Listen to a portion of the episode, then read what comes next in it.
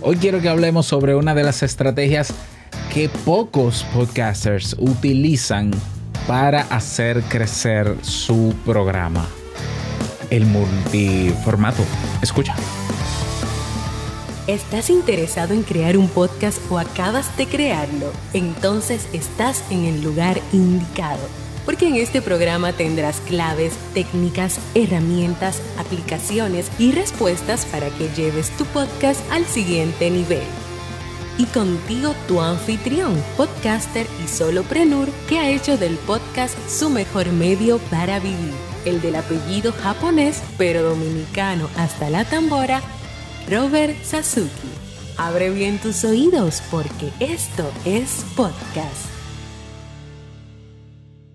Hola, ¿qué tal a todos? Este es el episodio 157 de Esto es Podcast. Yo soy Robert Sasuki, capitán de Kaizen, la plataforma donde tienes un curso gratuito, 100% gratuito, sí, que puedes hacer para crear tu podcast o mejorarlo si ya lo tienes ve a Robert, aunque está en Kaizen, pero para inscribirte tienes que ir a robertsasuke.com barra curso gratis. Repito, robertsasuke.com barra curso gratis. Te esperamos por allá para que puedas hacerlo. Bien, en el día de hoy vamos a hablar de la estrategia de multiformatos o contenido multiformato para potenciar tu podcast. What is that? ¿Qué es esto, Robert? ¿De que, ¿Cómo es que se llama? Eh, eh, multiformato. I'm sorry, what? Yeah, yeah, let me tell you, let me tell you. La estrategia multiformato, que no es lo mismo que la estrategia omnicanal, es una de las mejores estrategias para hacer crecer tu podcast en diferentes canales. Ja, ja, ja, ja. Fíjate qué interesante. Vamos primero a definir qué es una estrategia, qué es multiformato y cuál es la diferencia entre una estrategia omnicanal, que seguro que lo has escuchado en algún momento, ¿no? o multicanal, aunque más se usa omnicanal. Bueno, el multiformato se refiere a que cuando tú creas un contenido en un formato, que puede ser audio, video, texto, eh, em, imagen, eh, etcétera. ¿Sí? Ah, dije audio, claro. Pues tú creas el contenido en uno y ese mismo contenido lo reusas en otros formatos. Así de simple. es decir, yo grabo este podcast en audio, pero eh, luego lo llevo a texto y hago con eso un artículo. Pero también me grabo en video y hago un video, o si no, hago un video estático con una imagen de fondo y lo subo a YouTube. Pero eh, también yo puedo crear un, eh, ¿cómo se llama esto? Un info, una infografía, por ejemplo, señalando los puntos claves como imagen y ponerlo en otra plataforma. Eso es el contenido multiformato. Diferente a la estrategia omnicanal, que es estar en todos los canales posibles. ¿Ya? Incluso canales que son de formatos diferentes. Por ejemplo, ah, eh, estar, por ejemplo, en plataformas de video, estar en canales de, eh, foto, de foto, de imágenes, estar en canales de redes sociales de texto, estar en canales, ya, el canal es el espacio donde se coloca el contenido multiformato para que se entienda. A ver, a mí me llama mucho la atención que em, conozco eh, podcasters que solamente graban su audio de sus episodios y lo publican y ya. Eso no es suficiente. Como siempre lo he dicho, mira, no es suficiente que tú tengas un podcast, grabes y publiques y que se distribuya ya sea automáticamente o manualmente en los podcasters. Eso nunca ha sido suficiente. ¿Por qué? Porque nadie te va a encontrar. Lo siento. Nadie te va a encontrar. ¿Por qué? Porque nadie te va a encontrar entre dos millones de podcasts. Cuando tú no estás ni siquiera en la portada de ninguna plataforma de podcast. ¿Por qué? Porque acabas de llegar a este mercado. ¿eh? Entonces, nunca ha sido suficiente. Para eso está, están las estrategias de marketing y de publicidad. Ahora bien, hay una manera de hacer marketing, es decir, de colocarnos en el mercado, de darnos a conocer, a conocer, perdón, de que nos descubran, quizás sin hacer inversión económica en publicidad, que es con contenido multiformato. O sea, que es una manera de crecer orgánica. Por ejemplo, tú te pregunto, ¿no? Cuando tú grabas el episodio de tu podcast y lo subes, tú sueles hacer unas notas, una descripción enriquecida de ese episodio en texto. Si la respuesta es no, ya estás fallando, tienes puntos menos. Sueles hacer un video, aunque sea con una imagen estática, como este mismo video que está en YouTube, así como lo oyes. Eh, sueles hacer un video y lo subes a YouTube. No, puntos menos para ti. Sueles hacer, por ejemplo, una imagen con un fragmento del audio, un snippet o un, se llama un video nugget para eh, alguna red social que admita esos videos. No, tienes puntos menos. Eh, ¿Por qué? Porque ese contenido en diferentes formatos, dependiendo claro el canal, te ayuda a hacer encontrable ese contenido. Por ejemplo, eh, te digo, por ejemplo, en el caso de Google, Google indexa, ¿qué significa indexar? Coloca en su índice de resultados los contenidos que Google entiende porque están sobre todo en texto. Eh, Google tiene una serie de robots que visitan todas las páginas web del mundo, por lo menos las, las que le dan permiso a Google de ingresar, y esos robots leen los contenidos de las páginas web y, entienden y se hacen una idea de qué va el artículo que está leyendo. Y a la hora de una persona buscar ese contenido que está en ese artículo, Google dice así, ah, yo justamente vi una página ayer, que es esta, donde se habla sobre eso y se lo pone en los primeros lugares a la persona, al usuario. Eso se llama indexar. Pero Google, los robots de Google hasta el momento, lo que mejor saben interpretar es texto. Por eso, un episodio de un podcast sin unas notas o una descripción de por lo menos 300 palabras es difícil, por no decir imposible, de que se indexe en Google. Y tú dirás, pero gran cosa, porque en Google no se escuchan podcasts. Lo primero es que sí, en Google ya se escuchan podcasts. No solo eso, en Google aparecen resultados de podcast de Google Podcast y los que aparecen también incluso son o, en los primeros lugares de búsqueda son los que tienen texto suficiente para que Google interprete de qué se habla en ese audio, pero en texto.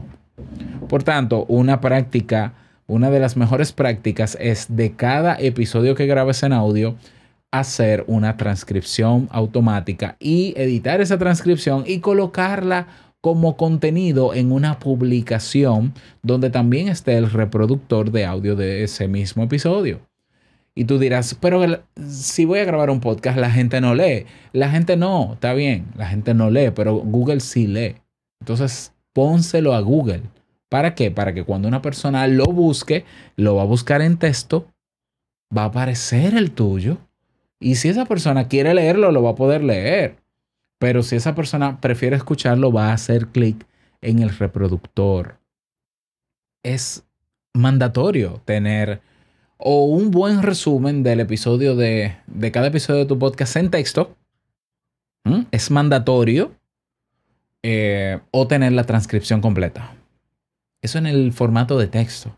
Pero no hablemos del formato video, que es también sumamente importante en el segundo buscador más importante del mundo, que es YouTube un podcast que no tenga los episodios en YouTube se está perdiendo de un alcance enorme. O sea, un podcast, vamos a ver, un podcast que no se indexa en Google y no se indexa en YouTube, yo no sé para quién se está haciendo ese podcast, pero para ser descubierto no es. Es como si, como si ese podcast se, se estuviese auto boicoteando a sí mismo. o por ignorancia, y no hay problema, para eso estoy. Ya, pero lo digo en broma, pero es así, es como que es como que vamos a ver, o sea, yo soy buen repostero, pero yo cuando hago los pasteles solamente me los como yo. O se quedan en la sala esperando que alguien venga, pero nadie se entera. No, no puede ser. El podcast lo hacemos para que nos descubran o para llegar a, personas que sabemos que pueden eh, necesitar o serle útil nuestro contenido. Ok, pero la gente va en la búsqueda de ese contenido y tú no apareces. ¿cómo vas a llegar a la gente? Persiguiendo a la gente en redes sociales, tú y yo sabemos que no funciona. Tú y yo lo sabemos. Entonces tenemos que, nuestro contenido primero tiene que ser encontrable antes de salir a perseguir gente y enamorar gente. ¿Mm? Entonces tenemos que tener el contenido del audio en texto y en video, sí o sí, eso es mandatorio, eso es mandatorio. Ahora, luego de esto se pueden hacer más cosas. Imagínate que tú agotes un ciclo de temas o una temporada de temas afines en tu podcast y que tengas la transcripción hecha de todos esos episodios. Imagínate que sean 5 o 10. De ahí tú puedes crear una guía, editar ese texto de esas transcripciones, agruparlos y darle eh, una edición o enviarlo a alguien que te lo edite. Y de ahí puede salir no una guía o un manual, un libro. Un libro que puedes dar gratuito a cambio de correos, de suscripciones o que puedes vender. De esas transcripciones o de esos audios, que son un ciclo de temas, puedes, puedes agruparlo y convertirlo en un audio curso y ofrecerlo ya sea de manera gratuita o con un precio. Esos, esos mismos audios del tema central de esos episodios que guardan relación uno detrás de otro, puedes agregarles diapositivas y crear un video con una voz en off con las diapositivas moviéndose, cambiando una de otra y puedes hacer un curso en video. ¿Mm? Eh, ¿Qué más puedes hacer? Em, guías, manuales, eh, cursos, audiocursos, eh, infografías, ni hablar. Puedes hacer frases que puedas sacar de tus episodios y ponerlas en imágenes, pero eso, eso no tiene tanto impacto como todo lo demás que te he mencionado. En fin, la idea es reutilizar el mismo contenido que haces una vez para otros fines también. Yo lo estoy haciendo hace mucho tiempo, por ejemplo.